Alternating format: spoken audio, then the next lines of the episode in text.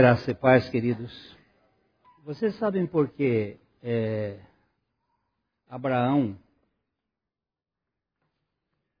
Deus pediu a Abraão para levar. Por que, que Deus pediu a Abraão para levar Isaac para o altar?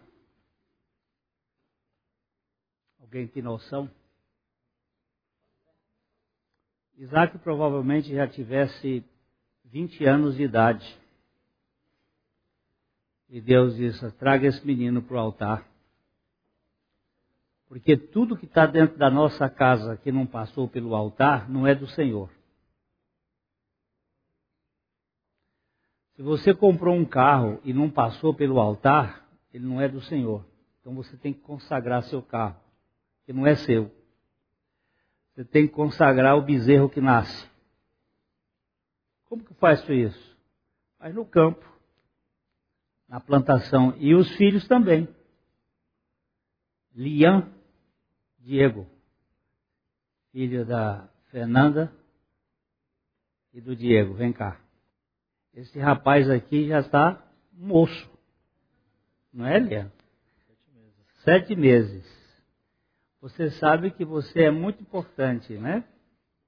Para os seus pais para os avós, né, para a família, mas muito mais importante para o Senhor. Porque o Senhor deu você, a vocês, para vocês criá-lo no temor do Senhor. Vocês não são capazes nem competentes, só Ele. Mas os nossos filhos devem ser oferecidos ao Senhor como um ato de culto eles não são nossos. Eles vieram por nós, mas eles são do Senhor. E você pode ter certeza, Lian, você é do Senhor. Viu? Pode olhar para mim seriamente. Nós, é, o Diego tem a sabedoria, a Fernanda tem a sabedoria de criá-lo. Eu tenho uma frase do. Uh, Mário Prata, ele diz assim: filhos, filho, filhos são bons, mas duram muito. Eles são muito bons, mas dão trabalho. Dão trabalho. Mas, mesmo dando trabalho, nós não podemos ficar sem eles. Porque eles são a, a riqueza Alguém disse uma vez que casa que não tem criança e não tem planta é uma casa muito triste. Quando a gente não pode ter criança, pelo menos planta a gente deve ter plantar. Nem que seja uma violeta para se cuidar. Vem cá. Vamos ficar em pé e vamos orar pelo Lian Diego. Nosso Pai querido, tão bom saber que Tu és o Deus de toda graça e que tu nos deste o teu filho Jesus, que nasceu como criança. E tu sabes como tratar as crianças, porque o Senhor Jesus deixa vir a mim as crianças, porque delas é o reino dos céus. Nós te colocamos diante do teu trono de graça, Lian, e te pedimos que tu faças desta criança uma bênção, não somente na vida da Fernanda e do Diego, mas no teu reino aqui na terra. No momento da tua graça operar nele, dá ele um coração novo, assim como tu deste a vida física dele, tu dás a vida espiritual para que ele seja uma nova criatura. Nós te bendizemos, nós te agradecemos por esta criança e nós a consagramos a Ti para a Tua glória. Em nome do Teu Filho Jesus é que o fazemos. Amém. Ele é bonzinho, né? É, é rara a criança que não chora na hora da apresentação. Viu? É, hoje eu mandei no WhatsApp uma mensagenzinha é, para os grupos que tem uma palavra de Wesley, e ele disse: eu aprendi mais do Senhor com a minha mãe do que com todos os teólogos da Inglaterra. Susana Wesley, a mãe de John Wesley, foi um pregador inglês do século XVII. Ela teve 16 filhos, 16 ou 17 filhos, no tempo que não tinha máquina de lavar louça, nem máquina de lavar roupa, não tinha esses recursos da vida moderna. Você imagina 17 crianças dentro de uma casa e todos os filhos dela conheceram o Senhor Jesus Cristo. Susana Wesley era um, é um tipo assim que deveria ser estudado pelas as mulheres. Ela, ela tinha um momento na casa todos os dias em que ela sentava numa uma cadeira como se fosse uma cadeira preguiçosa, uma cadeira poltrona, e cobria-se com uma toalha ou, ou um, um lençol.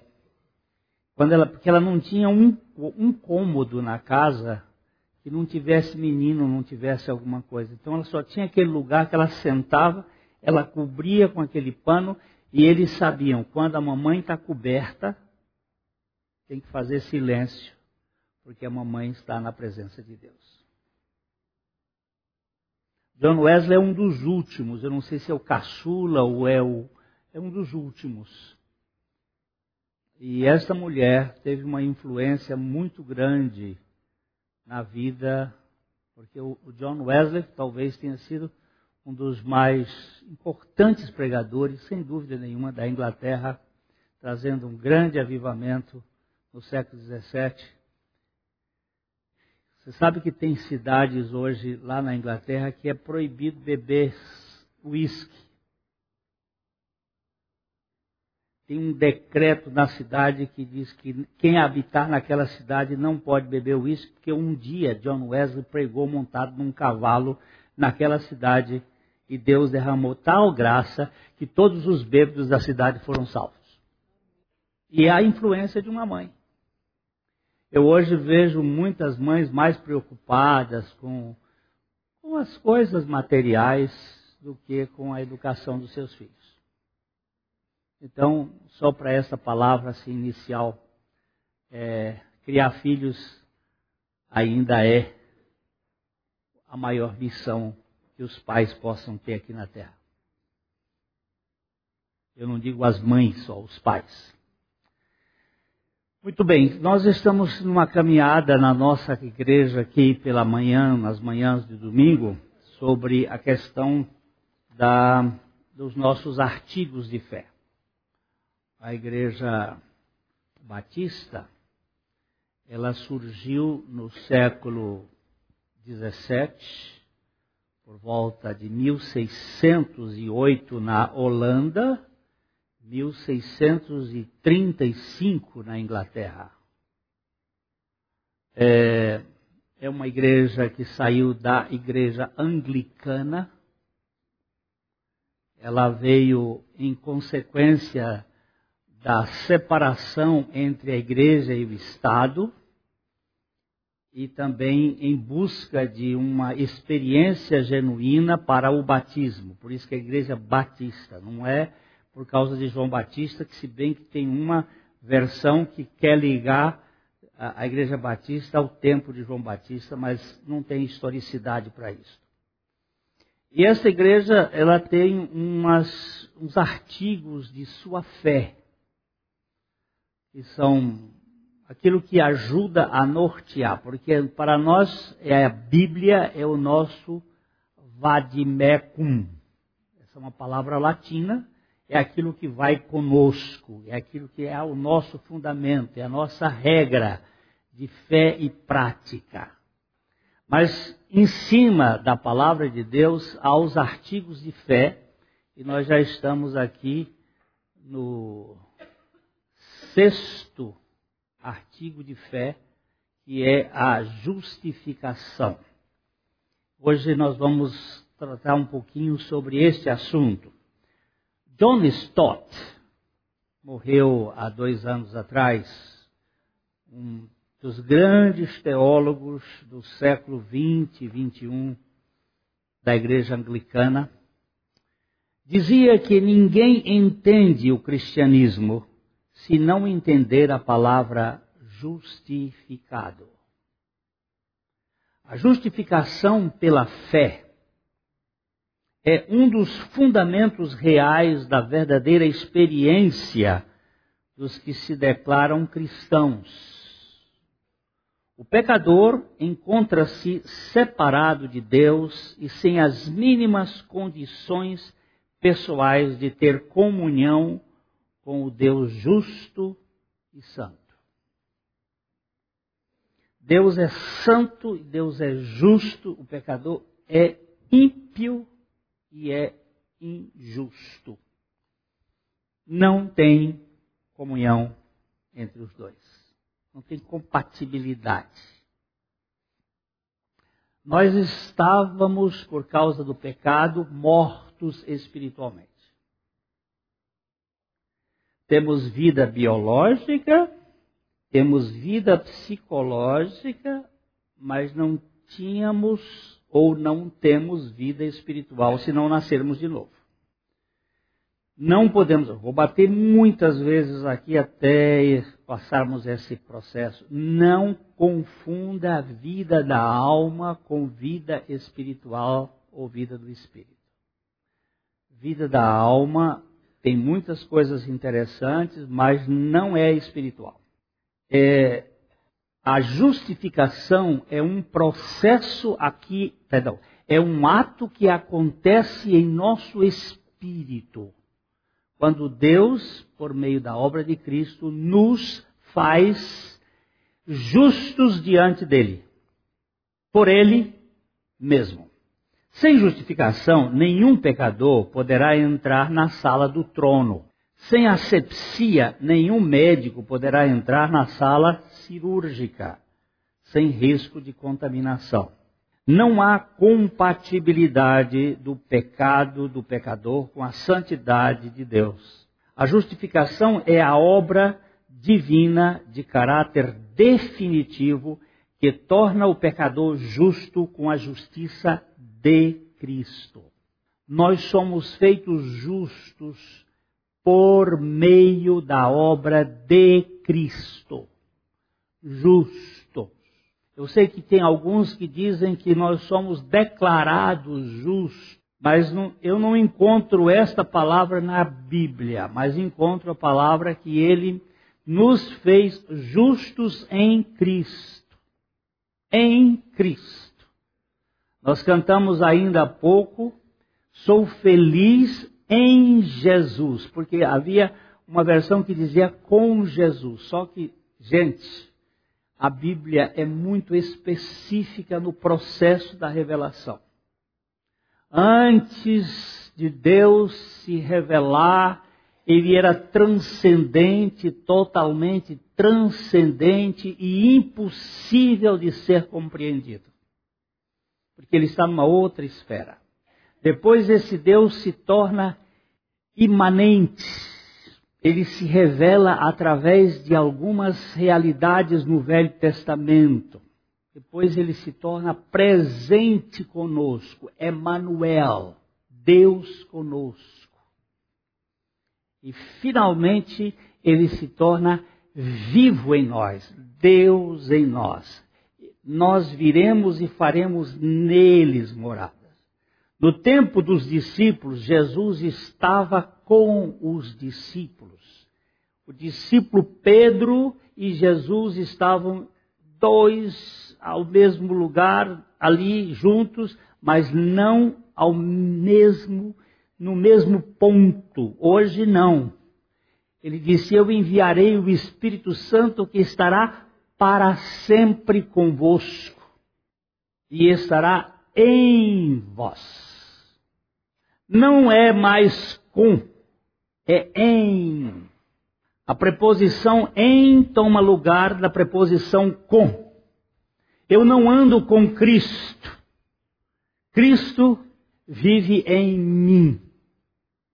Isto faz uma relação que eu não posso é, ter no domingo uma experiência com Cristo aqui na igreja e lá fora. Quando eu for lá fora, eu não estou mais com Ele. Não tem mais jeito. Ele está em mim e eu estou nele. Então nós precisamos saber que a justificação foi uma obra que Deus fez em Cristo por nós e nós estávamos nele. O primeiro artigo de fé, o primeiro, esse artigo, o primeiro parágrafo diz assim: cremos que a grande bênção evangélica que Cristo concede a todos os que nele creem é a justiça. Vamos ler Atos 13, 39. E por meio dele, todo o que crê é justificado de todas as coisas das quais vos não pudesse ser justificados pela lei de Moisés. Olha bem, por meio dele, aqui é por meio de Cristo. Todo que crê é justificado. Eu, eu me creio justificado com Cristo. Nenhuma condenação há para os que estão em Cristo Jesus. Nenhuma. Porque ele me justificou. A justificação nunca resultará das obras de justiça praticadas por nós, porém, da justiça de Cristo imputada a nós pela graça de Deus. Não é o que eu faço, é o que ele fez. E ele imputou a mim a sua graça. Vamos ler juntos Isaías 53, 11 ele verá o fruto do penoso trabalho da sua alma e ficará satisfeito. O meu servo, o justo, com a sua sabedoria, justificará a muitos, porque as iniquidades deles levará sobre si. Vamos dar só umas tiradinhas de pedaços assim. Ele verá o fruto do penoso trabalho da sua alma. Ele quem? Jesus. Quando foi que ele viu o fruto do penoso trabalho da sua alma? Na cruz ele é o penoso trabalho. Quando é que ele viu? Ele verá, está no futuro. Na ressurreição. Na ressurreição, ele verá o fruto do penoso trabalho da sua alma. Qual foi o penoso trabalho da sua alma? a cruz e ficará. O que que ficará satisfeito? Hum? Está consumado, está acabado, está pronto, não tem mais nada para fazer, não precisa acrescentar mais nada, tá, estou satisfeito. E ainda mais, o meu servo, o justo, quem é o servo justo?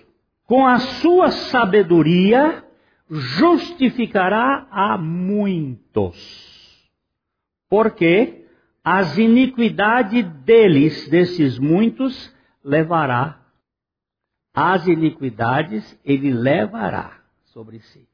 Quanta iniquidade sua, Jefão, Jesus levou naquela cruz? Todas. Então você pode crer que você é justificado por meio de Cristo? Isso é Bíblia. Você sente isto? Não sinto. Você entende isso? Não entendo. Você crê nisso? Creio. Mistério da fé. É a justiça de Cristo que nos justifica na cruz quando somos unidos a Ele no seu sacrifício. O pecador, aprovado pela graça, recebe sua inclusão no corpo de Cristo e concomitantemente participa no plano espiritual da sua morte com Cristo para receber graciosamente a imputação da justiça de Cristo em seu espírito. Jesus lá na cruz. Eu não sei se, se vocês têm jeito de achar uma é, reação química. Eu não estava pensando nisso, mas se vocês conseguirem achar uma reação química que é feita na internet três elementos, bota um dentro do outro e ele purifica. São três elementos é, que são colocados.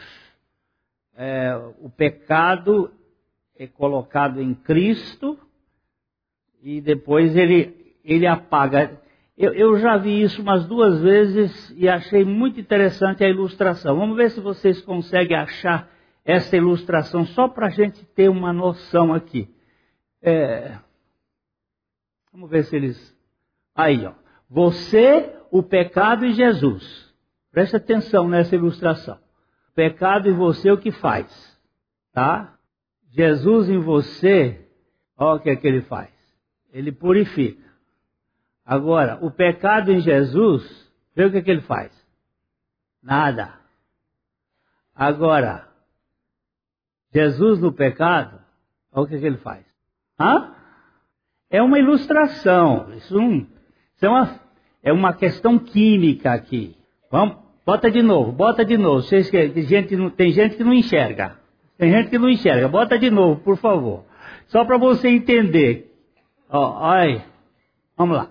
Pecado em você. Quando o pecado entrou em nós, nós ficamos sujos. Mas quando nós fomos crucificados com Cristo lá na cruz, ó, ele nos perdoou de todo o pecado, ele nos purificou. Agora, ele levou sobre si o pecado todo. O que, que o pecado fez nele? Nada. Não faz nada nele. Agora, o que, que ele faz no pecado? Está claro ou não? Isso é só uma, uma ilustração. Obrigado, queridos. Vocês são joia. É, assim, justificados pela graça de Cristo, pode-se dizer ao pecador em Romanos 8:1. Agora, pois, já nenhuma condenação há para os que estão em Cristo Jesus. Se estamos em Cristo Jesus, já não há mais condenação. Por que, que não há condenação? Porque ele já tirou toda a nossa nosso pecado, a culpa do pecado. Segundo é, parágrafo aqui, ele diz o seguinte: que a justificação abrange o pecado, o perdão dos pecados de todos os pecados do seu povo, que por um modo soberano foram incluídos no sacrifício de Cristo. Foi assim que o evangelista descreveu o nascimento de Jesus em Mateus 1, 21. Vamos ler?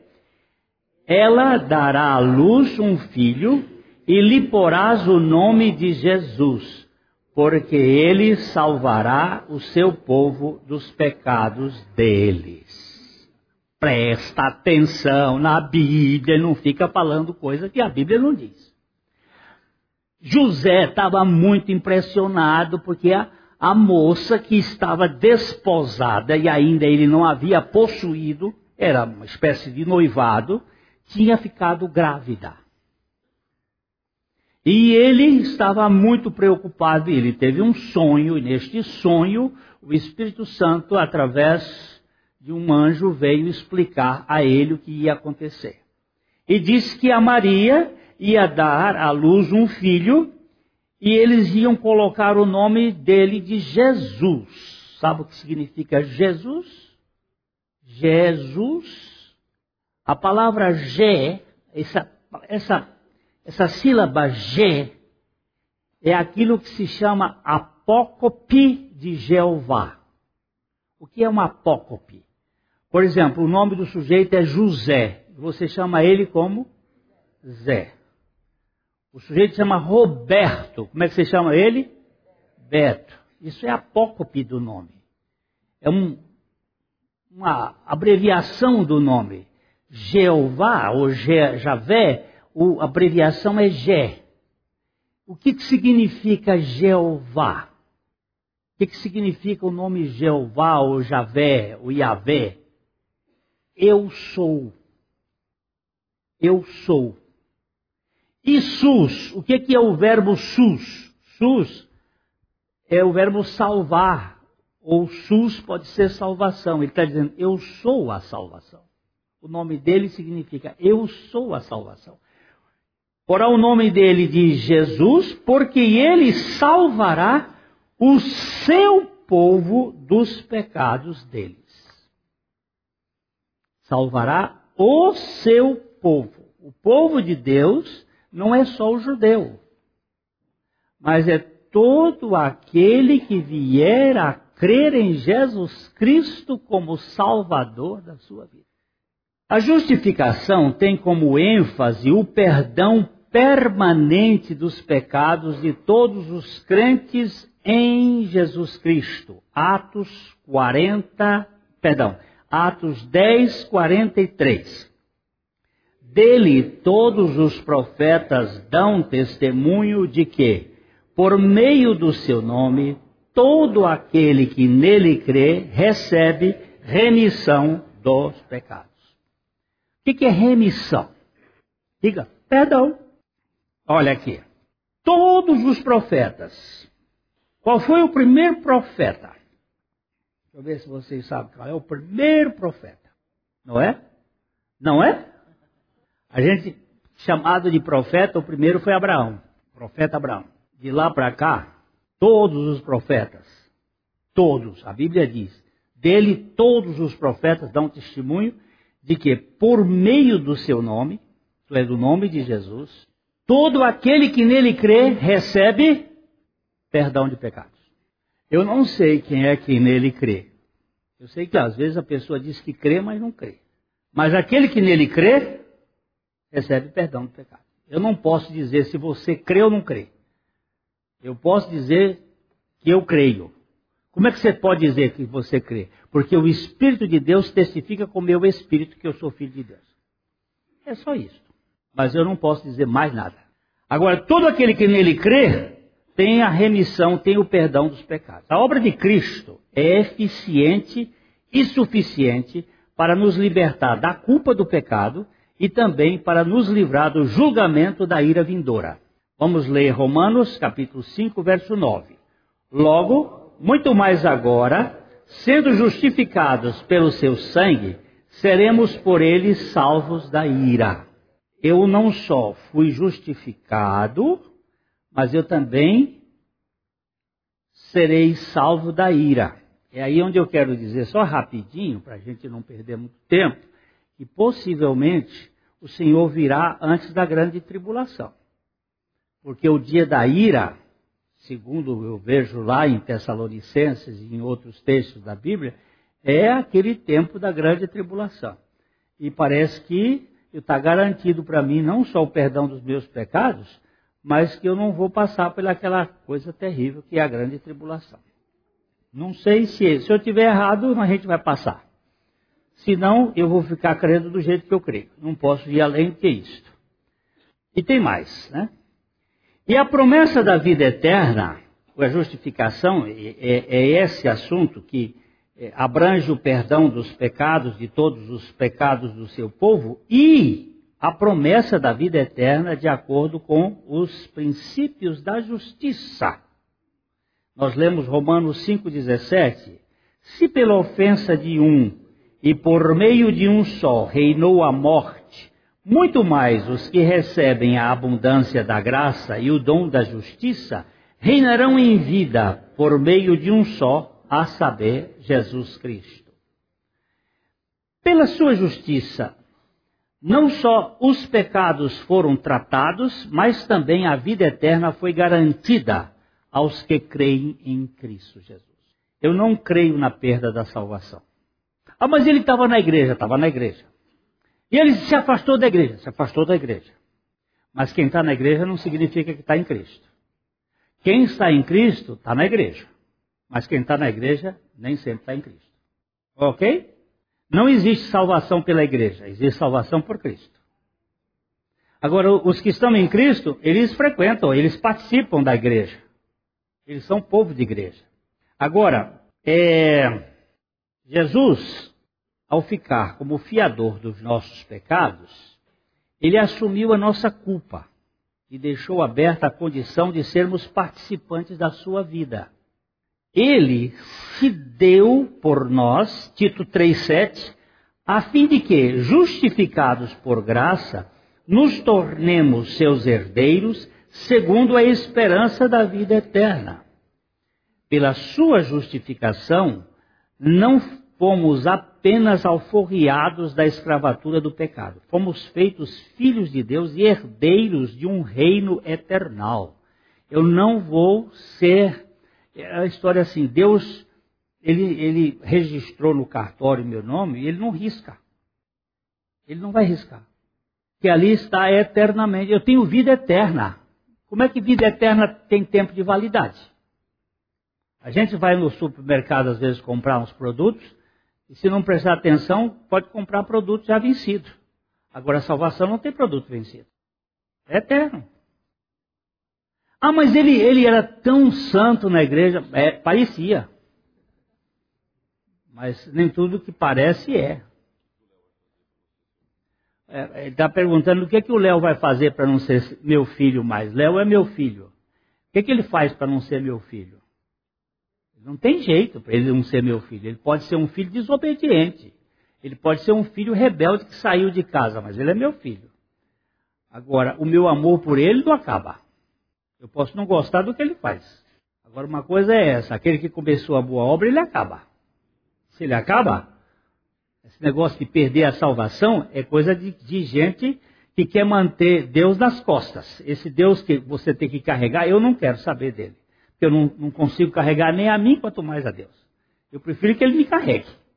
E quando ele me carrega, eu estou seguro. É, quarto, o quarto ponto o qual, aqui que é essa justificação, a qual é concedida não em consideração a alguma boa obra que tenhamos feito, mas unicamente pela fé no sangue do Redentor, a justificação nunca resulta de nossas obras, mas sempre resulta em boas obras. Vamos ler Romanos 4, 4 a 5. Ora, ao que trabalha, o salário não é considerado como favor e sim como dívida. Mas ao que não trabalha, porém crê naquele que justifica o ímpio, a sua fé lhe é atribuída como justiça. É... Eu sou seu empregado, eu sou seu empregado, e no final do mês o que, é que você faz comigo? Você acerta comigo e me paga. Por quê? Eu prestei um serviço. Agora eu sou um seu, eu sou seu filho. Você não pode ser, não, eu quero ficar agora com o seu filho. No final do mês você me dá o quê? Talvez uma mesada. Esse aqui tem sangue de, de judeu. Talvez uma mesada. Não é? Essa mesada não é, não é salário.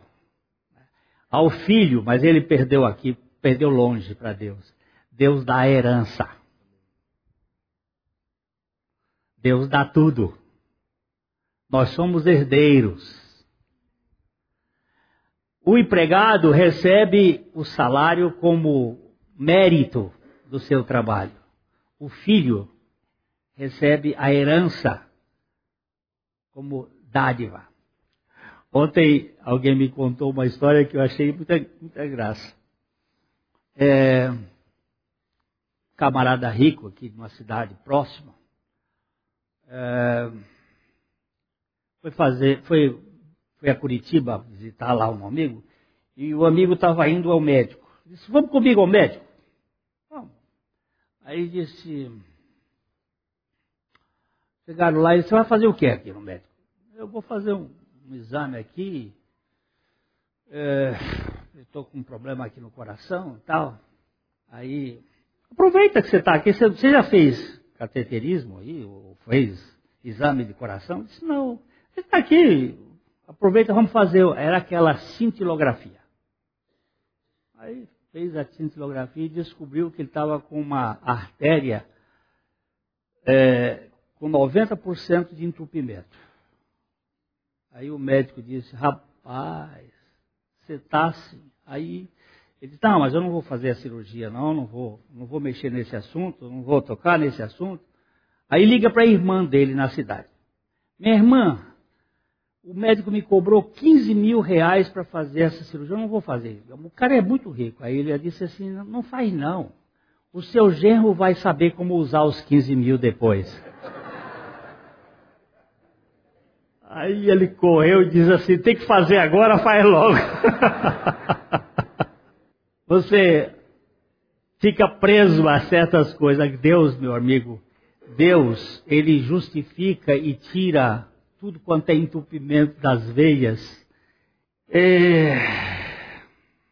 Onde é que eu estava? Hum? Deus sempre nos justifica é, para nos santificar. Mas não façamos da justificação um efeito da nossa santificação. Esta sim é um efeito daquela. Vejamos como Thomas Watson dizia: se Deus justificasse um povo e não o santificasse, estaria justificando um povo o qual não poderia glorificar. Isto não é nem do seu poder, nem do seu caráter. Aqui eu estou colocando as três obras da salvação numa frase só: justificação, santificação e glorificação. A justificação tem a ver com o meu espírito. Domingo que vem, se Deus quiser, ou não sei se é esse domingo ou no outro, nós vamos tratar um pouco mais desses aspectos. A justificação é no meu espírito, a santificação é na minha alma e a glorificação é no meu corpo. É, são os três tempos da salvação. Eu fui salvo, eu estou sendo salvo e eu serei salvo. Eu fui salvo da condenação do pecado. No meu espírito, fui justificado. Eu estou sendo salvo do poder do pecado na minha alma, santificação. E eu serei salvo da presença do pecado no meu corpo, glorificação. A salvação, ela engloba desde o momento, desde a eternidade, quando Deus nos escolheu em Cristo, até a eternidade, quando Ele nos colocará em Cristo para sempre na Sua presença e seremos como Ele é. Tudo de Deus, por Deus e para Deus. É assim que a minha Bíblia me ensina.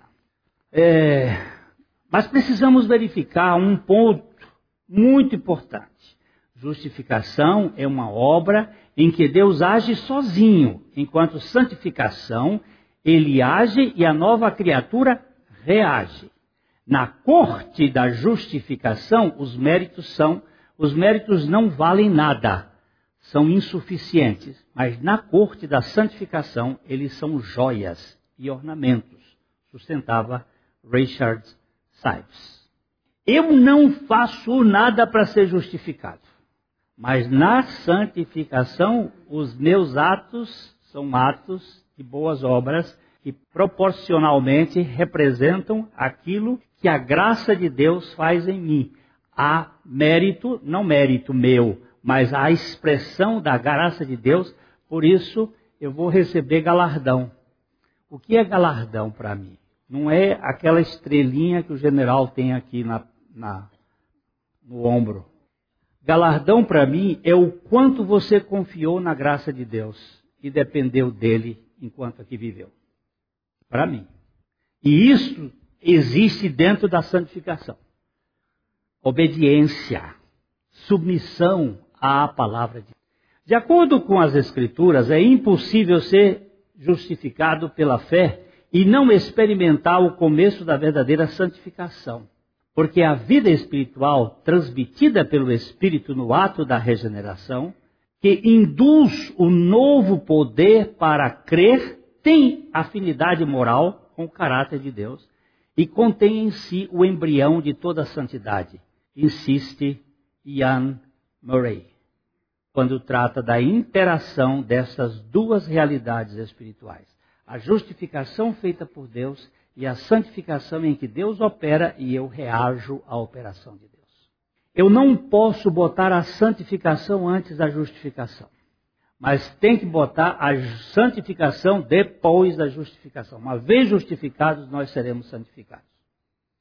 Eu não vou entrar no céu porque eu sou santificado. vou entrar no céu porque fui justificado. O ladrão não foi santificado, mas ele entrou no céu. Agora, um justificado que vive aqui na terra tem que ser santificado. Tem que manifestar o caráter da vida de Cristo. Porque senão não foi justificado. Quinto ponto, quinto parágrafo, em virtude da qual, isto é, da justificar, a sua justiça perfeita nos é imputada gratuitamente por Deus para sermos participantes do seu caráter. Vamos ler Romanos 5,19. Porque como pela desobediência de um só homem muitos se tornaram pecadores, Assim também, por meio da obediência de um, muitos se tornarão justos. Temos que entender que no reino da graça não há justificação que justifique qualquer contrapartida humana, porque se trata de uma obra espiritual feita a um morto espiritual pelo Deus Altíssimo cheio de graça. Como diz 1 João capítulo 2, verso 15. Filhinhos, eu vos escrevo porque os vossos pecados são perdoados por causa do seu nome. Eles não são perdoados porque eu fiz penitência, eles não são perdoados porque eu fiz promessa, eles não são perdoados porque eu fiz qualquer coisa, eles são perdoados porque Jesus fez tudo.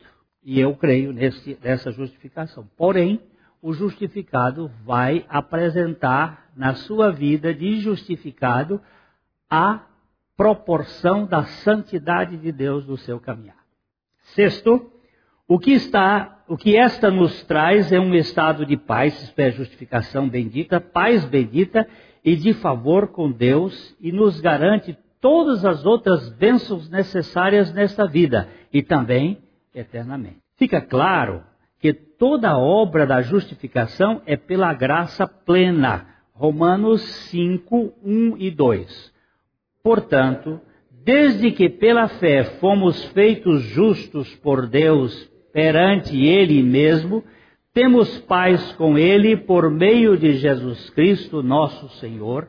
Através dele, pela fé, também podemos entrar na graça de Deus, na qual agora nos encontramos.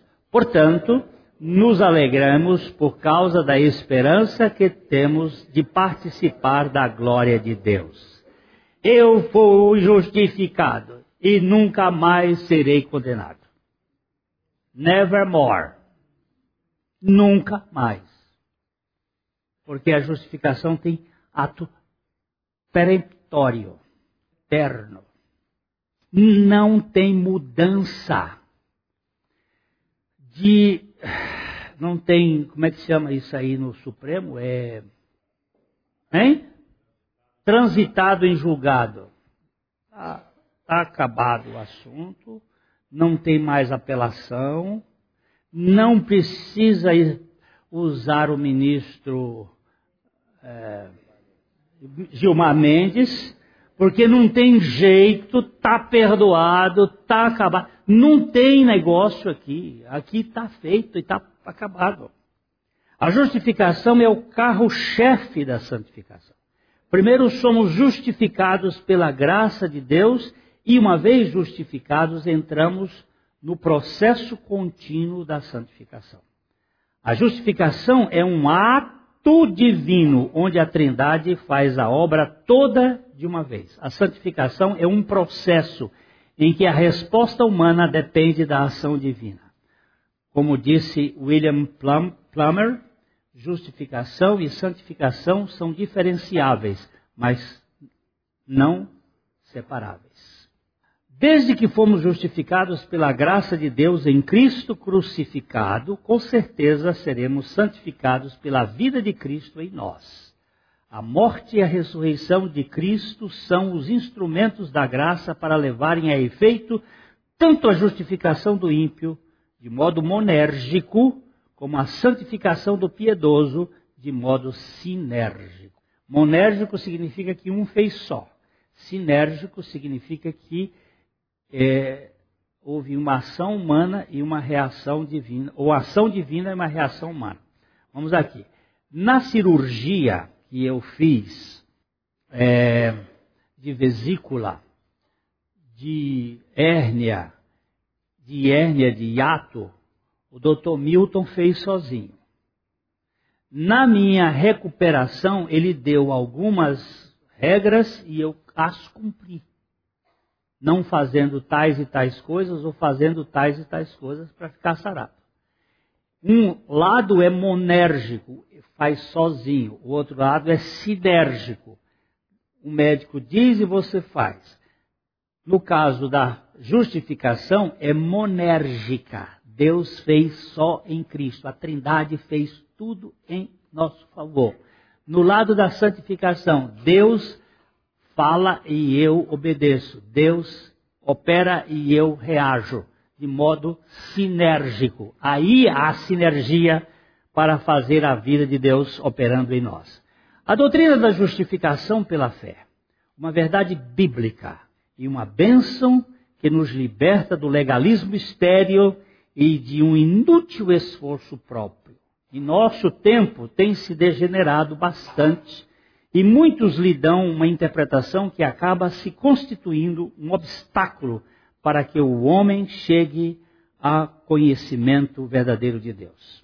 O milagre do novo nascimento está sendo entendido como um processo mecânico e sem vida. Parece que o exercício da fé já não abala a estrutura moral do homem, nem modifica a sua velha natureza. É como se ele pudesse receber a Cristo sem que em seu coração surgisse um genuíno amor pelo Salvador. Contudo, o homem que não tem fome nem sede de Deus pode estar salvo? Isso foi o que o velho Tozer disse no seu livro O Melhor de Tozer. Deus é quem justifica o seu povo pela sua graça através da obra de Cristo, a obra da cruz em Cristo, quer entre os judeus, quer entre os gentios. Pedro, no concílio de Jerusalém, disse à igreja daquela cidade o seguinte em Atos 15, 14. Expôs Simão como Deus. Primeiramente visitou os gentios, a fim de constituir dentre eles um povo para o seu nome. Entre os gentios, entre os gregos, entre os romanos, entre os árabes, entre aquelas nações todas que existiam no tempo do primeiro século, diz Pedro, Deus visitou entre eles um povo, para constituir entre eles um povo, que fosse o seu povo.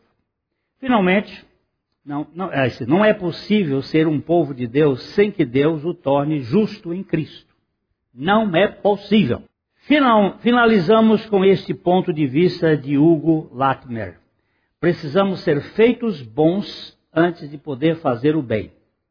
Precisamos ser feitos justos antes que as nossas obras possam agradar a Deus.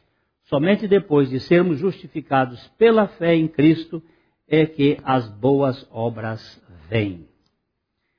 1 Coríntios capítulo 1, verso 30 e 31, mas vós sois dele em Cristo Jesus, o qual se nos tornou da parte de Deus sabedoria e justiça e santificação e redenção, para que, como está escrito, aquele que se gloria, glorie-se no Senhor. Eu vou deixar um dever de casa. Eu sei que esses deveres de casa pouca gente faz. Mas de qualquer maneira, eu vou deixar. Você vai procurar onde existia a palavra boas obras. Não são muitas vezes que aparece, mas você se tiver um, um, uma concordância bíblica razoável, você vai descobrir boas obras. Vê se isso aparece antes de uma pessoa ser regenerada. Vê se boas obras aparece antes de uma pessoa ser feita justa, ser justificada. Se aparecer, eu ainda não me encontrei. Você vai me ajudar bastante. Eu estou atrás disso aqui. Esse texto que mostra boas obras antes de uma pessoa ser justificada. Então você vai me ajudar e, eu, e aí eu vou, vou, vou ter que corrigir minha teologia, porque até agora as boas obras ela só aparece quando o sujeito é feito bom em Cristo Jesus. O bom vem morar em nós. Caso contrário, você vai encontrar obras de justiça praticadas por nós, mas não boas obras. Entendeu? Boas obras só quem faz são os filhos de Deus, que foram justificados e estão sendo santificados. Na santificação há boas obras, sim, dos filhos de Deus. A mensagem que você acabou de ouvir faz parte do Ministério de Comunicação Palavra da Cruz. Temos um grande acervo de estudos bíblicos em áudio e vídeo. Distribuímos também gratuitamente o jornal mensal Palavra da Cruz. Entre em contato conosco pelo fone 0 operadora 43 33 728900 ou pelo e-mail livraria@piblondrina.com.br. Visite-nos pelo site www.livrariapiblondrina.com.br ou acesse www.piblondrina.com.br. Graça e paz.